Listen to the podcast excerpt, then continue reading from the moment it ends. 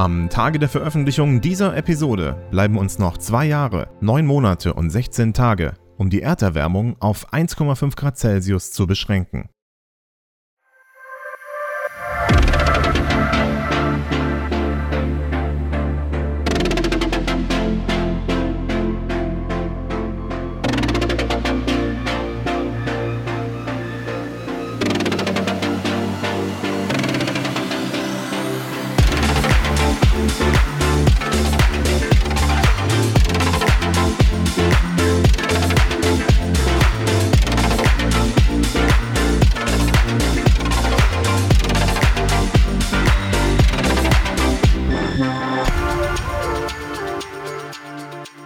Und herzlich willkommen zur fünften Episode des GreenTech Startups Podcast. Mein Name ist Thomas Riedel, ich bin Tech-Journalist aus Köln und freue mich, dass ihr wieder eingeschaltet habt. Heute freue ich mich, euch ein Interview mit dem ersten GreenTech Unicorn Deutschlands präsentieren zu dürfen. Auch wenn der Interviewpartner diese Bezeichnung für ziemlich überholt hält. Und das vermutlich zu Recht. Wolfgang Gründinger ist zu Gast. Er ist Chief Evangelist von NPAL, das mit mittlerweile über 2,2 Milliarden Euro bewertet ist. Zu den Investoren gehört unter anderem Titanic-Legende und Don't Look Up-Star Leonardo DiCaprio. In dieser Episode lernen wir zum einen ein Startup kennen, das so sehr von der aktuellen Situation mit Klimawandel und Ukraine-Krieg profitiert, wie es vielleicht nur Rheinmetall gerade tut. Gleichzeitig hört man Wolfgang an, er ist Klimaaktivist seit einiger Zeit. Darum klingt das Gespräch manchmal weniger wie ein Startup-Talk und mehr wie eine kleine Predigt eines Klimaaktivisten, der sich über die langsame Veränderung und sinnlose überbordende Bürokratie Deutschlands beschwert. Nichtsdestotrotz bekommt ihr einen super Einblick in die Solarindustrie, wie sie funktioniert und welche globalen Abhängigkeiten es gibt. Ein absolut empfehlenswertes Interview. Bevor es aber gleich zum Interview geht, habe ich noch drei spannende GreenTech-Meldungen für euch.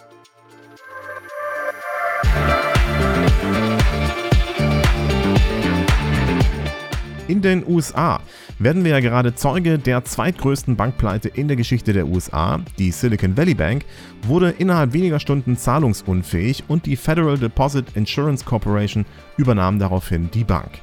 Seitdem wird darüber diskutiert, wie es dazu kommen konnte. Präsident Biden ruft anlässlich der Pleite den Kongress zu stärkeren Regulierungen von Banken auf und erteilte Investoren eine Absage, die auf staatliche Hilfe pochten. Biden dazu. Investors in the banks will not be protected. They knowingly took a risk, and when the risk didn't pay off, investors lose their money. That's how capitalism works. Warum ist das für den Green Tech Podcast interessant? 60% der kompletten nordamerikanischen Climate Tech Szene ist Kunde der Silicon Valley Bank. Das heißt, jetzt heißt es Daumen drücken, dass hier nicht allzu viele Unternehmen darunter zu leiden haben.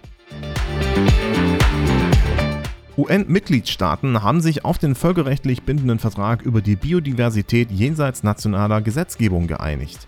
Der Vertrag zum Schutz des Meeres auf hoher See umfasst zwei Drittel der Ozeane und ist für Mensch- und Klimaschutz von zentraler Bedeutung.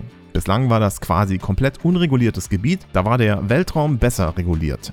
Der neue Vertrag erlaubt es jetzt, dass Länder Schutzzonen auf hoher See beantragen können. Unklar ist, wie das eigentlich nachgehalten werden soll. Dass es jetzt aber überhaupt so einen Vertrag gibt, wird gemeinhin als großer Fortschritt angesehen.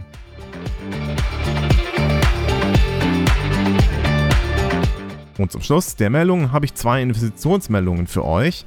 Das Urban Mining Startup Scrapbees aus dem Schöne Neues sammelt 2,3 Millionen Euro ein. Bonventure, Faradive Venture Partners, Cohorts Fortuna Capital und andere beteiligen sich an der Investitionsrunde.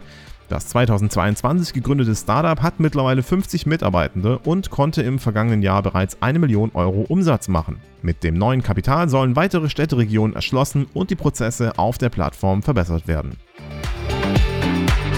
Das Berliner Startup Trava hat 2,4 Millionen Euro Pre-Seed-Funding eingesammelt. Trava baut eine Plattform, um die nachhaltige Energieversorgung von Unternehmen zu managen. In der Runde waren dabei Speed Invest und Magnetic, Tiny VC und The Delta, als auch einige Business Angels wie Anna Alex, die ihr als Gründerin von Planetly und Outfittery kennt. Außerdem Julian Teike, Co-Founder und CEO von WeFox, Tobias Schütt und einigen anderen. Alle Links zu den News findet ihr übrigens in den Show Notes. Und wenn ihr Lust auf Austausch habt, dann kommt doch gerne auf unseren Discord-Server, auf dem ihr die Community zu allen meinen Podcast-Projekten findet. Und damit kommen wir jetzt zum Interview in dieser Folge.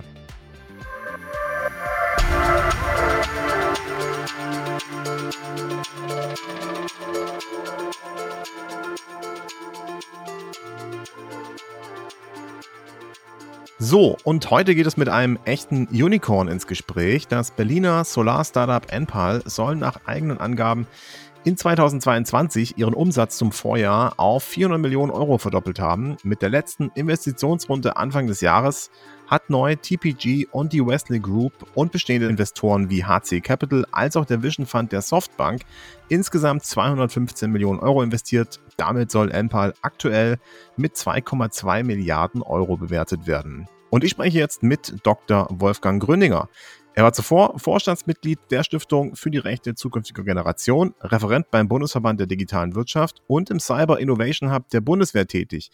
Jetzt begrüße ich ihn als Chief Evangelist bei NPAL. Herzlich willkommen, Wolfgang. Hallo Thomas, danke für die Einladung. Sehr gerne, schön, dass du da bist. Vielleicht magst du einmal erklären, was machst du bei NPAL, was ist da dein Job? Ja, ähm, ich war ja die Hälfte meines Lebens lang Klimaaktivist, habe einige NGOs in dem Bereich gegründet, war auch dann beim Club of Rome. Das ist so eine Art Wissenschaftlerinnen und Wissenschaftlervereinigung, in deren Think Tank 30 ähm, Mitglied, ähm, war dann bei Scientists for Future sehr stark engagiert. Ähm, und bin jetzt sozusagen der hauseigene Klimaaktivist bei NPAL und versuche, die Menschen zu bewegen für unsere Mission der dezentralen Energiewende in Bürgerhand, weil ich glaube, die Technologie ist da. Also wir brauchen nicht mehr auf die neue Wunderwaffe warten. Wir brauchen nichts mehr Großes erfinden. Die Technologie ist da ja, Windanlagen, Solaranlagen, Speicher, Elektrofahrzeuge, Batterien, Wärmepumpe, das ist alles was, was bereits da ist, was, was schon Massenware ist, was man nur noch ausrollen muss. Wir müssen nur noch tun, ja. Und dieser Weg vom Wissen zum Handeln, der ist eben oft noch sehr schwierig gewesen in der Vergangenheit, ne? weil da muss man erstmal zur Bank laufen, muss sich irgendwie paar 10.000 Euro Kredit aufnehmen, um die Anlage zu finanzieren. Ähm, man kennt sich auch nicht aus. Ne? Also was ist ein Wechselrichter? Warum brauche ich das? Wie oft geht der kaputt? Wie viel Speicher brauche ich? Welche Marke nehme ich? Und so weiter. Und wir von Enpal haben gesagt, ja gut, das ist einfach für die Leute, die bisher damit noch nie in Berührung gekommen sind. Auch aus vernünftigen Gründen, ne? weil es, das floss ja irgendwie immer und irgendwie war ja da immer was da. Die wollen ja eigentlich was tun. Ja, die Leute wollen ja Solarenergie. Sie wollen weg von fossiler Energie. Aber sie wissen halt nicht, was sie tun können und haben Angst, diesen Schritt zu machen. Denn so eine Solaranlage kostet halt sehr viel Geld und ist dann für jemanden, der noch nicht damit beschäftigt war, halt am Ende doch sehr kompliziert. Und wir sind angetreten mit dem Versprechen, Solarenergie endlich einfach zu machen. Und idealerweise ist das Einzige, was unsere Kunden und Kunden tun müssen, einfach die Gartentür aufmachen, um die Monteure von uns reinzulassen und alles andere übernehmen wir. Das ist mir auch so ein bisschen aufgefallen, als ich äh, euch mal ein bisschen tiefer recherchiert habe, wie ihr eigentlich an die Sache rangeht.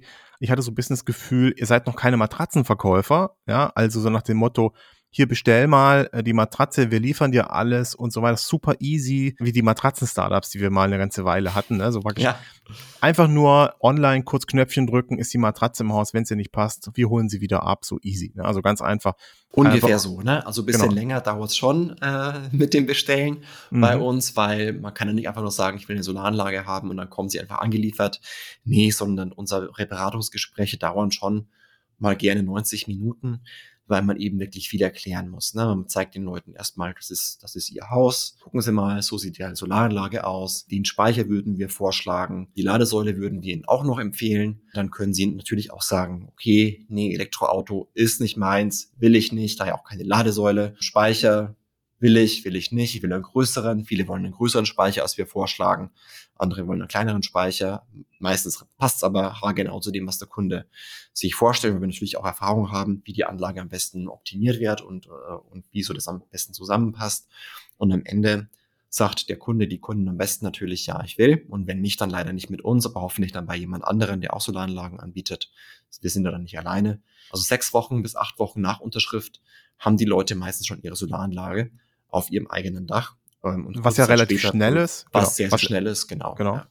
Was relativ schnell ist und ich glaube, was halt auch ein guter Punkt ist, jetzt mache ich ein bisschen Werbung für euch sozusagen, ähm, man muss nicht erst äh, Geld in die Hand nehmen und viel investieren, sondern euer Modell basiert auf dem Mieten einer Anlage, was sehr amerikanisch klingt. Ihr habt euch sozusagen äh, nach Amerika orientiert und gesagt, okay, In Amerika funktioniert das schon sehr gut. Wir holen das jetzt nach Europa, das Prinzip, oder? Genau, also ich glaube, in den USA ist nochmal ein anderer Markt mit anderen Regeln und anderen Prinzipien, weil wir haben uns da schon inspirieren lassen von, von Sunrun und anderen Akteuren in den USA. Wie gesagt, nochmal nicht ganz vergleichbar, weil es ein anderer Markt ist mit anderen Gepflogenheiten. Aber ähm, wir dachten uns, okay, wie macht man so ein Modell der Solarenergie massenmarktfähig? Also wie vereinfacht man es so, dass die Leute einfach nur sagen wollen, nur sagen müssen, ja, ich will und jemand kommt, installiert und sie brauchen sich nicht mehr kümmern. Also rundum sorglos Paket sozusagen, wo alle Kosten inklusive sind und man einfach ruhig schlafen kann und sich damit nicht mehr beschäftigen muss. Und damit kamen wir auf die Idee der Solaranlage zur Miete. Wir waren da nicht die ersten und nicht die einzigen, aber wir haben es dann so organisiert, dass wir ja auf jeden Fall tatsächlich das schnellst wachsende Unternehmen für Energie generell geworden sind. Und zwar nicht nur in Deutschland, sondern in ganz Europa. Und das macht einen schon sehr stolz. Andererseits auch ein bisschen komisch, dass man nach angeblich 20 Jahren Energiewende so schnell dann doch noch der größte oder der schnellst wachsende sein kann. Ja. Aber offensichtlich war noch, doch noch so viel zu tun und ist so viel liegen geblieben über die 20 Jahre, wo angeblich Energiewende bereits stattfand dass es dann doch ganz schnell ging. Das macht uns schon ein bisschen stolz, erfüllt uns auch trotzdem mit Demut, weil noch so viel vor uns liegt, weil wir wollen noch das Ganze noch viel stärker digitalisieren, noch viel stärker vernetzen miteinander. Da ist noch wirklich ein ganz großer Weg vor uns und vor allem 80 Prozent der deutschen Einfamilienhäuser haben noch keine Solaranlage. Also es ist noch wahnsinnig viel zu tun.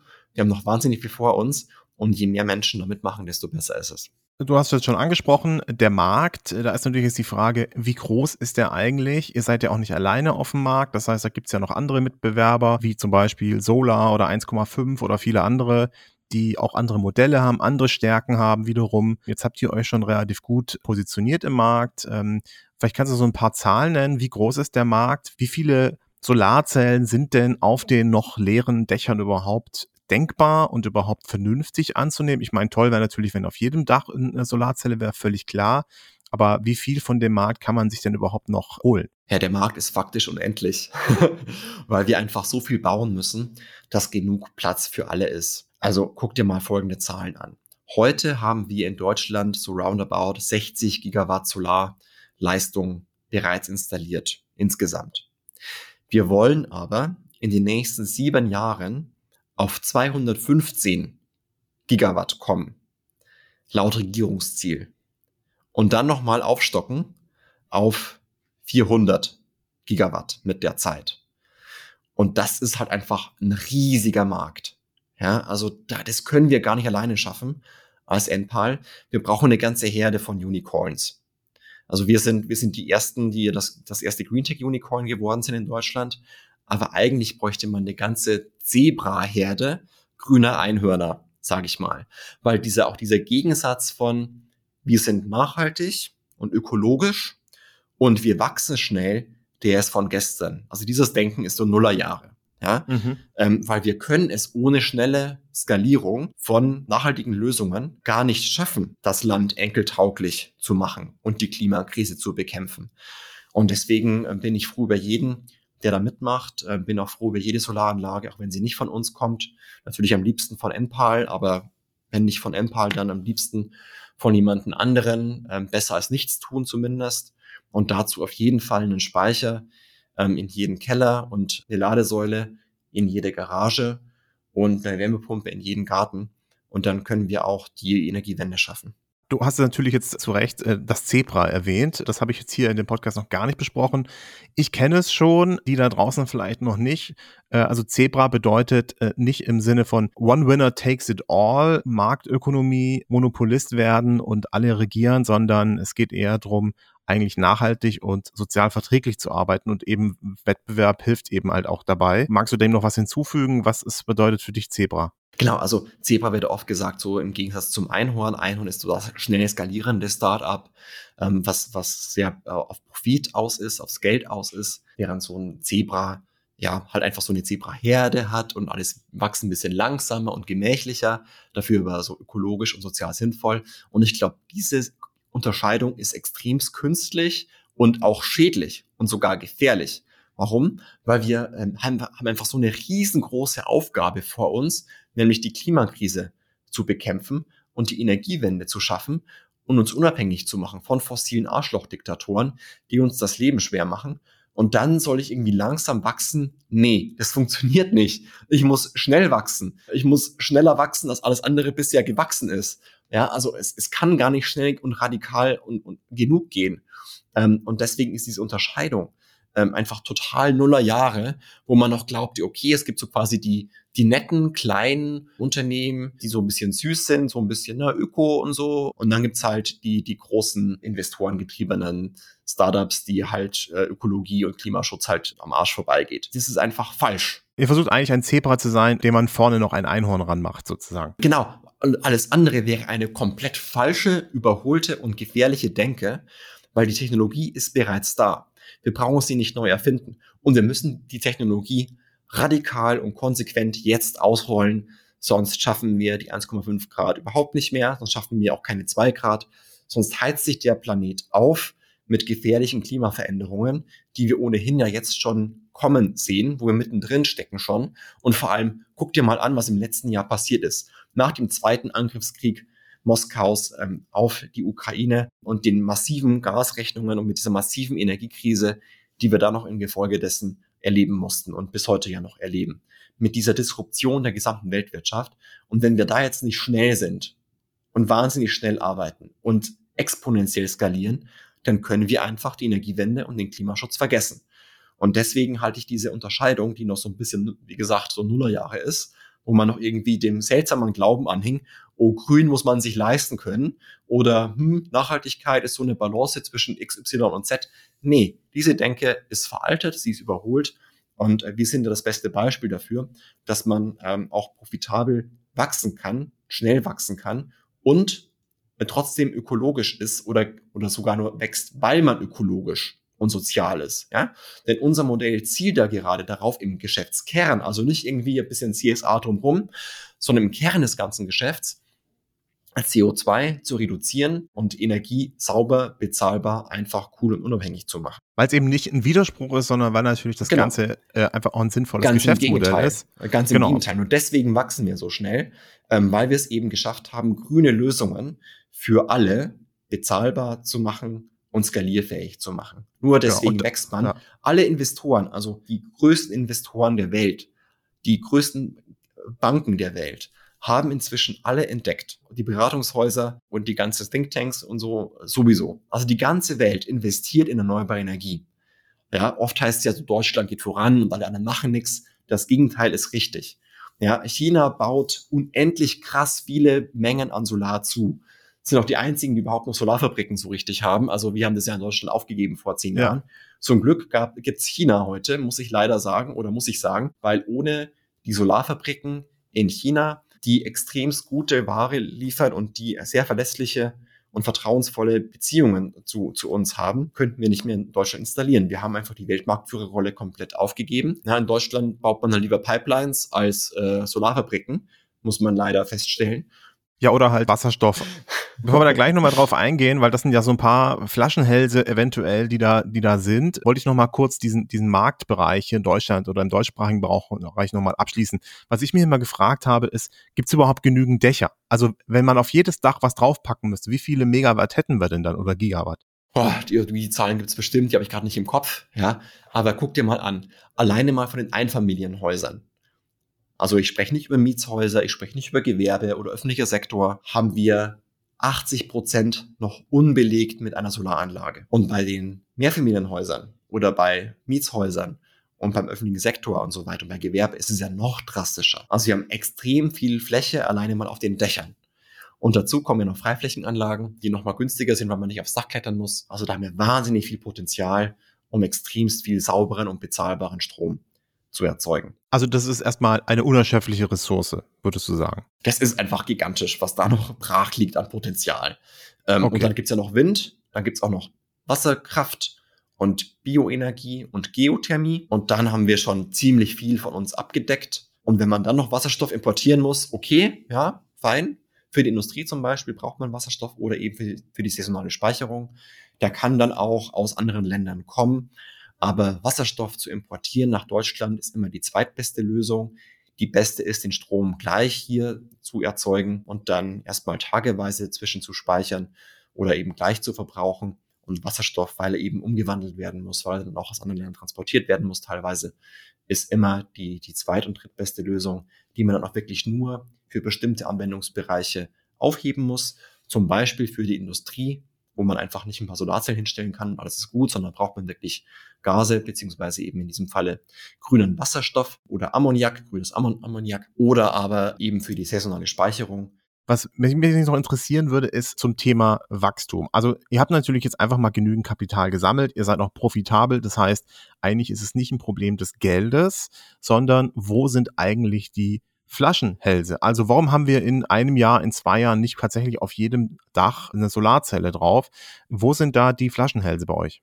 Es gibt drei Flaschenhälse und davon haben wir zwei ganz gut gelöst. Der erste Flaschenhals ist die Ware, also die Hardware. Die muss irgendwo herkommen und sie kommt heute vor allem und fast ausschließlich aus China. Genau. Das hat damit zu tun, dass wir unsere eigene Solarindustrie im Stich gelassen haben, während ähm, China inzwischen auch Indien und andere Länder einfach ihre Solarindustrie aufgebaut haben. Es gibt kaum noch ähnlich wie mit der Windenergie im Prinzip. Ne? Irgendwie ne? Wind, genau, Wind verlieren mhm. wir momentan auch. Ja, also Deutschland guckt zu, wie seine Zukunftsindustrien abwandern, weil andere Länder einfach schlauer sind als wir und wir uns damit beschäftigen, Pipelines zu bauen und Gaskonzerne zu retten mit viel Steuerzahlergeld und andere Länder machen einfach es deutlich schlauer, was ihre Zukunftsindustrien angeht. Wir haben zum Glück ein eigenes Büro, ähm, ein eigenes Office in Shenzhen in China mit dem Henning Rath, unserem Chief Supply Chain Officer. Der wohnt da seit Ewigkeiten, kennt die Leute und kauft für uns direkt ein, ohne Zwischenhandel, bei den größten Herstellern der Welt, mit denen wir sehr verlässliche und sehr intime Beziehungen pflegen. Und daher haben wir momentan und auf absehbare Zeit kein Problem mit unserer Lieferkette. Wir haben dann guten Zugriff drauf. Wir haben ja gute Beziehungen möchten diese auch gerne unser ganzes Leben lang weiter pflegen. Aber klar, es gibt halt außerhalb von China kaum noch irgendwelche Akteure. Ja, 97 Prozent der Waferproduktion ist halt in China. Und das ist rein unternehmerisch keine gute Idee, alle Eier in diesen einen Korb zu legen. Und daher wäre es schon ganz gut und schlau, dass wir auch wieder in Europa und außerhalb Chinas, außerhalb Asiens zumindest zusätzlich zu dem, was es in China gibt, auch noch eine Produktion haben. Und da geht ja auch schon ein bisschen was. Aber im Grunde ist es so, ihr habt da eigentlich gefühlt unendlich Supply und könnt alles, was an Nachfrage da ist, befriedigen. Und ihr habt sogar noch das Lager voll. So. Genau, wir, wir haben das Lager voll. Wir konnten in den letzten Jahren immer liefern. Wir bauen innerhalb von sechs Wochen bis acht Wochen, dass das funktioniert. Ja, auch dank unserer Partner in China, ohne die wir das alles nicht machen könnten. So.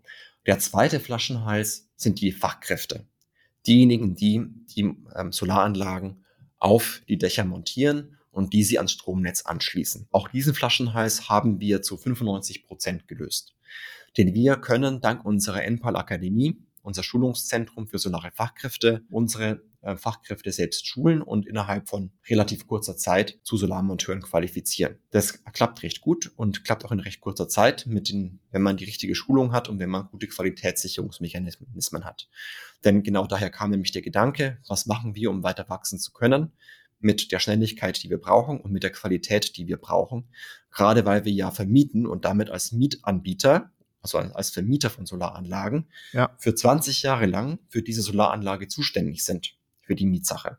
Ja, müssen wir in noch bessere Qualität bauen, weil die Anlagen, die wir nicht in guter Qualität bauen und entsprechend dokumentiert haben, die können wir gar nicht ähm, bei den Banken als finanziert einreichen. Ja, ähm, insofern müssen wir tatsächlich gut bauen ähm, mit unserem extremst langen Qualitätskriterienkatalog. Ja, und das ist. Was sind das für Menschen, die bei euch diese Schulung durchmachen? Sind das Elektriker? Sind das äh, Zimmermänner? Nee. Was sind das für Leute? Wir haben auch Zimmermänner bei uns, aber tatsächlich bei den Monteuren, sprich die, die aufs Dach klettern, und die Solaranlage dort anbringen mit dem Dachhaken und so weiter. Das ist alles Mögliche. Da gibt's Dachdecker, da gibt's Zimmerleute. Das sind aber ganz viele Quereinsteiger, viele aus der Gastro. Also wenn du dich fragst, wo sind die alle hin? Die sind jetzt bei uns und bei unseren Solaranlagen. Also das kann man in Schrauben jetzt Endpal, äh, genau, äh, genau, so ist es. Sachen genau. an.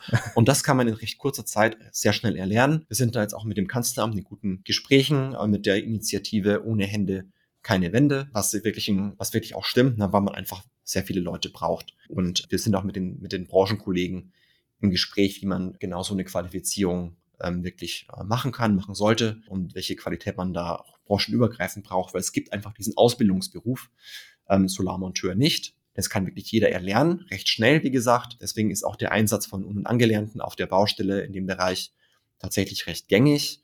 Ähm, man braucht aber eben, damit es funktioniert, sehr hohe Qualitätsstandards, die dann auch nachgehalten werden. Und deswegen haben wir eben diese Akademie gegründet, unser Schulungszentrum hier aufgemacht, wo wir eben damit auch garantieren können, dass wir in extremst hoher Qualität hier, hier installieren können. Ja. Und ähm, Nummer drei? Und genau Nummer drei ist die Bürokratie. Ja. Und die hält Der uns Klassiker. wirklich zurück. Ja. Wir leben einfach in Deutschland und hier geht eben nichts ohne Formular. Ja. Und ähm, das Ergebnis ist dann zweitrangig. Hauptsache das Formular ist richtig ausgefüllt. Und das ist wirklich nervenaufreibend und kostet wahnsinnig viel Zeit, Personal, Nerven und Geld. ja, ich gebe dir mal ein Beispiel. Es gibt in Deutschland 900 Netzbetreiber und ähm, dein örtlicher Netzbetreiber muss deine Solaranlage erstmal genehmigen. Ja?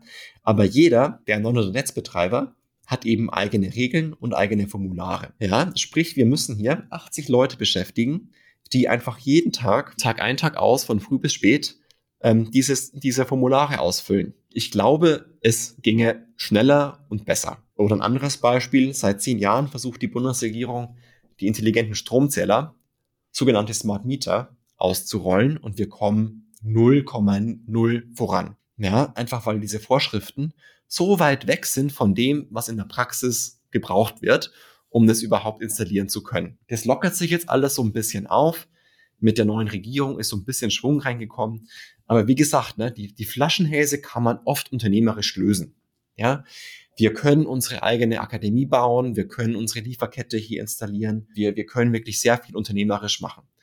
Aber wenn der Staat einfach uns äh, Vorschriften ohne Ende und Formularwesen ohne Ende immer dazwischen haut, dann irgendwann äh, wird es einfach sehr langsam, sehr teuer und einfach wahnsinnig nervenaufreibend. Und wenn man die Freiheitsenergien befreien würde von ihren bürokratischen Fesseln, dann wäre schon wirklich sehr viel gewonnen. Jetzt freuen sich Startups natürlich immer darüber, wenn man Regularien senkt. Manche von denen sind ja auch ganz sinnvoll. Da bin ich jetzt leider nicht so tief drin, um das äh, komplett durchschauen zu können. Aber würde erstmal vermuten, dass man tatsächlich einige erstmal ähm, verändern ja, könnte. Ich glaube, allein schon das alles ja. zu beschleunigen wäre wär total, so ein Ding. Total. Natürlich gibt's gute Regeln, ja. Es kommt doch alles irgendwo her. Aber es war eben nicht gedacht für so eine Zeit, in der man digital unterwegs ist, in der man deutlich mehr Zubau braucht und in der die Prozesse einfach nicht mehr manuell sein sollten, sondern eben digitalisiert und automatisiert sein müssen, um überhaupt voranzukommen.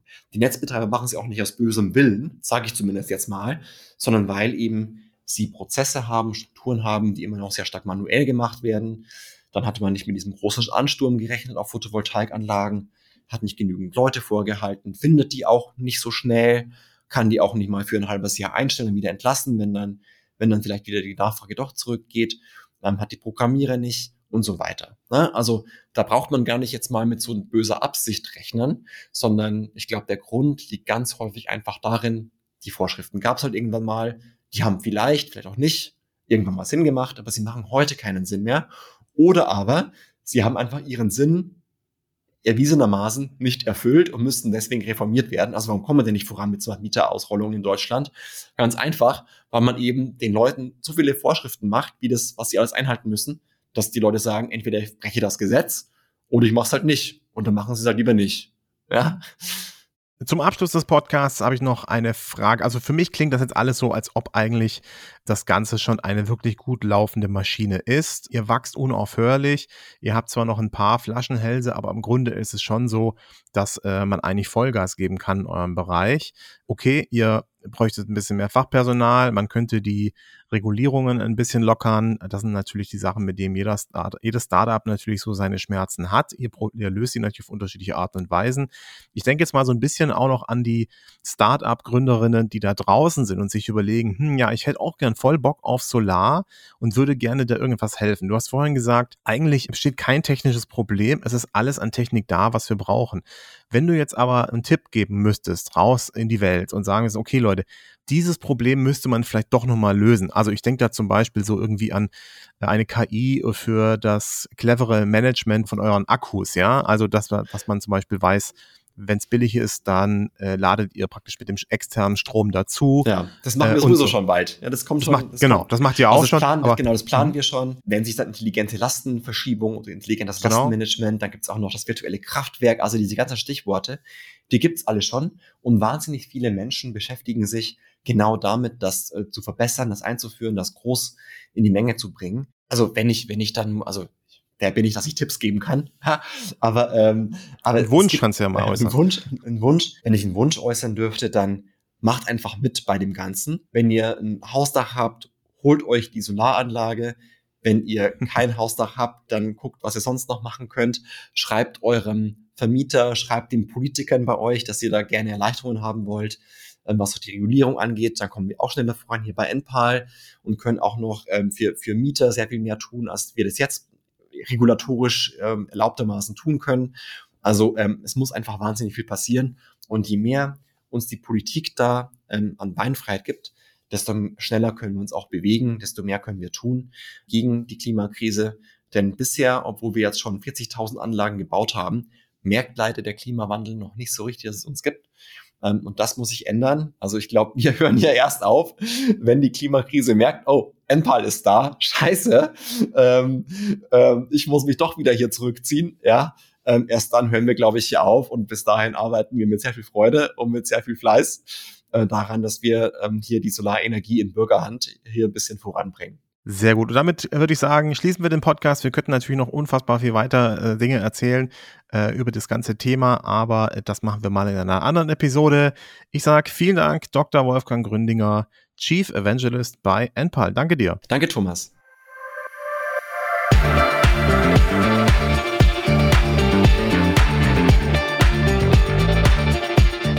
Und das war Folge 5 des GreenTech Startups Podcasts. Vielen Dank an Wolfgang Gründinger von Enpal. Wenn euch diese Episode gefallen hat, dann würde ich mich über 5-Sterne-Bewertungen auf iTunes und Spotify freuen.